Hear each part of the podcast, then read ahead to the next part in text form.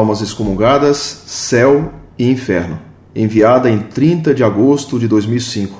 Vitória, Espírito Santo, Religião Protestante. Prezado professor Fedeli e outros, apesar de não comungar, trocadilho intencional, de mesma ortodoxia dos senhores e senhoras, e a considerar pelos vossos ensinamentos minha alma, ai ai ai. Eu sou leitor diário do vosso site, principalmente da seção de cartas. Tenho admiração, sobretudo, pela pujança argumentativa construída, evidentemente, como resultado de muito estudo e disciplina. Do professor Fedeli, em particular, é patente a determinação e a coragem em enfrentar adversidades e adversários em prol da fé. Ele ressaltou gostar do florete como arma e eu considero exímio lutador, apesar de, em alguns momentos, acreditar que ele está manipulando um canhão em cima de formigas. Tal é a força com que desfecha o seu raciocínio. Eu fico a duvidar se é producente agir sempre com tamanho rigor. Apesar de Cristo ter usado o chicote contra os vendilhões do templo, também agiu com brandura com pecadores, como fez com Maria Madalena, apesar de orientá-la a não pecar mais. Mas o motivo que me leva a escrever, porém, é uma dúvida acerca da excomunhão. O cristão excomungado, ex-cristão então, deixa de pertencer à Igreja Católica, da qual de fora não haveria salvação. O excerto abaixo é de um dos textos do professor. Abre aspas. E aprendemos no catecismo que a Igreja é una por ter uma só fé indefectível, um só supremo pastor, o Papa, sucessor de Pedro e vigário de Cristo, hoje João Paulo II, e um só batismo. A Igreja é o corpo místico de Cristo e por isso é indivisível. Quem quer que se separe desse corpo já não tem mais vida e está morto. Fecha aspas. A considerar então essa verdade, Monsenhor Lefebvre estaria longe do céu ou, sem eufemismo, queimando no inferno. A considerar a possibilidade do cancelamento de sua excomunhão pelo Papa Bento XVI, conforme preconizado na data de hoje por este site, estará ele sendo resgatado do inferno? Em assim sendo, não haveria uma injustiça divina, sem querer incorrer em heresia, para com uma alma digna de mérito celeste? Pois o que estaria determinando sua salvação não teria sido o que ele fez ou deixou de fazer, mas a repercussão diante do Papa e da Igreja de seus atos? Nessa sequência de raciocínio, indago ainda: afinal, qual é a concepção de céu e inferno da Igreja Católica? A imaginação popular é pródiga em desenhar o céu como um lugar de calmaria infinita, com anjinhos tocando trombetas, e o inferno como um posto que tem no comando um chifrudo a colocar almas pecadoras em olhos ferventes. Tanto uma quanto outra parecem muito fantasiosas, mas é, o problema é que, mal orientados ou temerosos, os padres não falam mais em céu e inferno como se temessem ser desacreditados ou ridicularizados pelos fiéis. Apesar de católico, perneta, maneta e caolho, eu acredito sim que as boas almas terão direito a um repouso e regozijo eterno. Gostaria, antes de encerrar, de fazer um registro. Também acho complicada a atuação da renovação carismática católica, que atua mais pela catarse dentro da concepção da psicologia do que propriamente pela fé. Também não compartilho mais com os princípios da teologia da libertação, que naturaliza o homem, o naturalismo romântico, e tira dele muito da seiva da fé. Sobre a transformação de setores da igreja por conta da teologia da libertação, lembro-me inclusive de dois momentos de minha vida. Aos 12 anos senti-me vocacionado à vida sacerdotal. Comecei a frequentar um seminário tradicional com cerca de 80 seminaristas, em que os diretores espirituais esbanjavam entusiasmo missionário. Com o tempo, Aquele seminário foi fechado e, com dois novos diretores, criou-se uma casa em um bairro de periferia. Os oito seminaristas, entre os quais eu, então com 17 anos, tivemos uma excelente formação de ajudante de pedreiro e pintor, pois, a exemplo de nossos irmãos sofridos, tínhamos de trabalhar o dia inteiro na construção civil, comendo em marmitas e estudando à noite em colégio público. O nosso formador, sem guardar rancor, Deus me livre, dizia que era melhor aprendermos como era a vida do povo do que o que os livros ensinavam. Nem sequer tempo para oração em conjunto havia. Com todo respeito aos que exercitam aquelas dignas profissões citadas anteriormente, mas mais proveito teríamos se tivéssemos passado o ano em cima de livros e mais livros. Hoje eu tenho bem claro que, para entender o sofrimento do próximo, eu não preciso estabelecer-me na mesma condição. Lógico que acabei me apaixonando por uma bela mocinha, e direcionei as velas do meu barco para outra direção que, por sinal, não tinha como porto a igreja que eu conhecera de pequeno. E lá se vão vinte e tantos anos. Ah, eu fico por aqui. Saudações em Cristo. Ad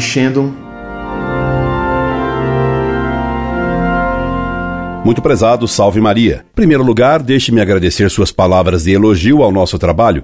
Esse elogio tem tanto mais valor quanto é proveniente de alguém que, por ora, não comunga ainda de nossa fé. Você era católico e, infelizmente, se tornou protestante. Espero que logo mais você volte para a única igreja verdadeira, que é a Católica Apostólica Romana, fora da qual não há salvação. Você vê, meu caro, que não evito a dificuldade e que pretendo ajudá-lo em sua conversão. Não oculto o que pretendo.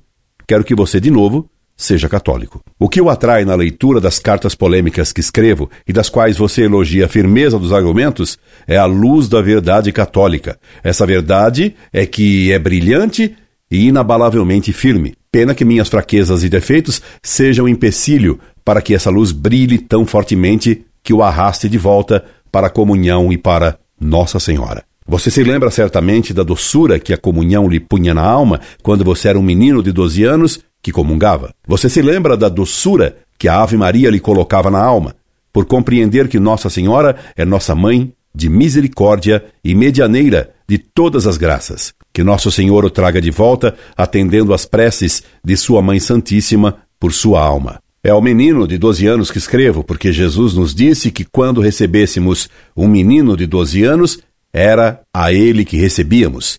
É ao menino de 12 anos que dorme no fundo de sua alma que apelo. Volte, volte o quanto antes. Nosso Senhor o espera no confessionário, ainda que o confessor seja um padre sacerdote sem muita instrução mas que em nome de Deus tem o poder de lhe dizer: Ego absolvo peccatis tuis, in nomine Patris et Filii et Spiritui Sancti.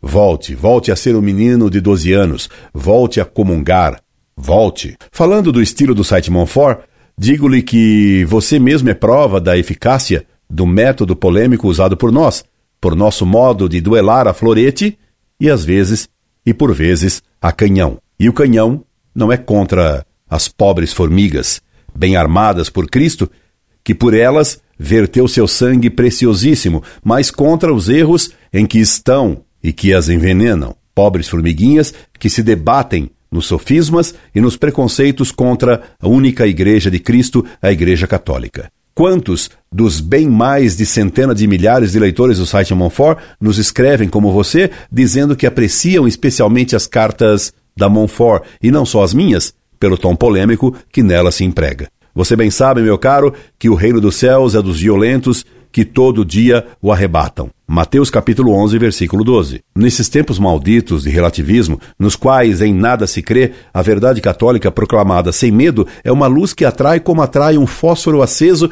brilhando nas trevas da noite. Que digo? Um fósforo aceso? Pobre fósforo aceso é a Monfort, mas é Cristo quem atrai. Ele, o sol da justiça, o fósforo? Não.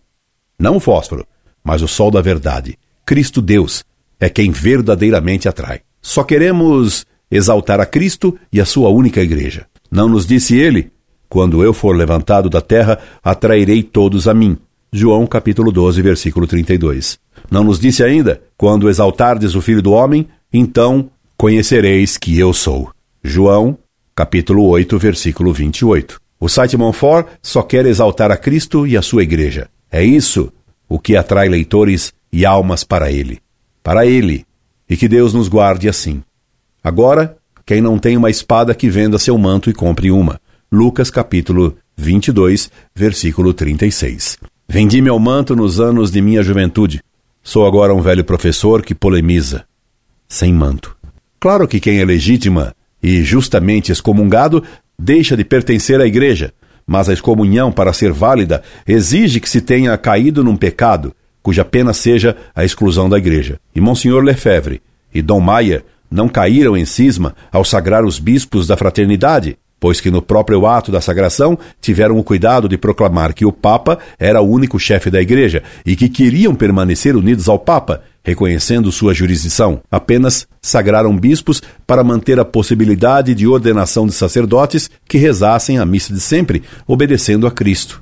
Agora o encontro de ontem, dia 29 de agosto de 2005, de Dom Felay com o Papa Bento XVI, abre caminho para se fazer justiça a Dom Lefebvre e a Dom Maier, esses dois bispos heróicos que enfrentaram tudo e todos para manter viva a fé e a Santa Missa de sempre. Deus os recompense eternamente pelo bem imenso que fizeram à Igreja e às almas, e cuja catolicidade o Papa Bento XVI está prestes a proclamar. Sobre o inferno, peço que leia e reflita o que diz Nosso Senhor no Evangelho, que ao condenar os maus, lhes dirá: Apartai-vos de mim, malditos, para o fogo eterno que foi preparado para o demônio e para os seus anjos. Mateus capítulo 25, versículo 41. Essas palavras do Verbo de Deus encarnado não podem ser falsas, meu caro. Se a didática faz com que se explique essa verdade terrível ao povo simples por meio de imagens simples, isso não nos deve fazer pôr em dúvida a verdade expressa por Cristo, verdade, caminho e vida. O inferno existe e nele há fogo de verdade. Disse-o a verdade, Cristo, Deus e homem. E por mais que padres maus e hereges, assim como pseudos pastores hereges e maus, riam do inferno, Cristo é quem disse a verdade sobre ele e sobre o verdadeiro fogo eterno que há nele. Que bom que tenhamos a mesma posição face aos erros da teologia da libertação e da RCC. Esta última é protestantismo travestido de católico e leva os católicos à heresia protestante, à excomunhão, com a consequente caída no inferno, caso não se arrependam. Lamento que no seminário o tenham formado como pedreiro e pintor. Você tem completa razão ao dizer que teria sido bem melhor tê-lo instruído corretamente na verdade católica. Quantos seminaristas não foram levados à heresia e à corrupção pelos maus seminários atuais, onde se difundem heresias em profusão e onde se corrompem as almas de modo escandaloso? Que desgraça! Termino respondendo-lhe sobre o céu. Não lhe farei uma exposição longa e teológica sobre o céu. Citar-lhe-ei apenas os versos de um grande poeta, doutrinariamente bem mau, Dante Alighieri. Mas, como diz o adágio, por vezes, até o diabo diz, ai Jesus. Até o diabo pode dizer uma verdade. Então, mesmo Dante pode dizer verdades em alguns versos que ele sabia fazer como ninguém. Pois genialmente escreveu Dante sobre o céu luce intellectual piena d'amore, amor di vero ben, pien de Letícia, Letícia que transcende ogni dosore. Dante Divina Comédia, Paradiso 30, 40, 42. O céu nos dará a doce posse da verdade, que é uma luz intelectual cheia de amor, o amor do verdadeiro bem, cheio de alegria, alegria que suplanta toda doçura terrena. Ó oh, brama, sicura riqueza. Dante Divina Comédia Paradiso capítulo 27, 9. É dessa luz intelectual que só se encontra na Igreja Católica Apostólica Romana. É dessa secura riqueza que desejo ardentemente que você volte a compartilhar com a Igreja verdadeira, meu caro. Volte. Volte e coloque-se ao lado direito de Jesus, com Maria, com Petro et sub Petro, ardentemente o desejo. Desiderium desideravit. Incorde Jesus semper Orlando Fedeli.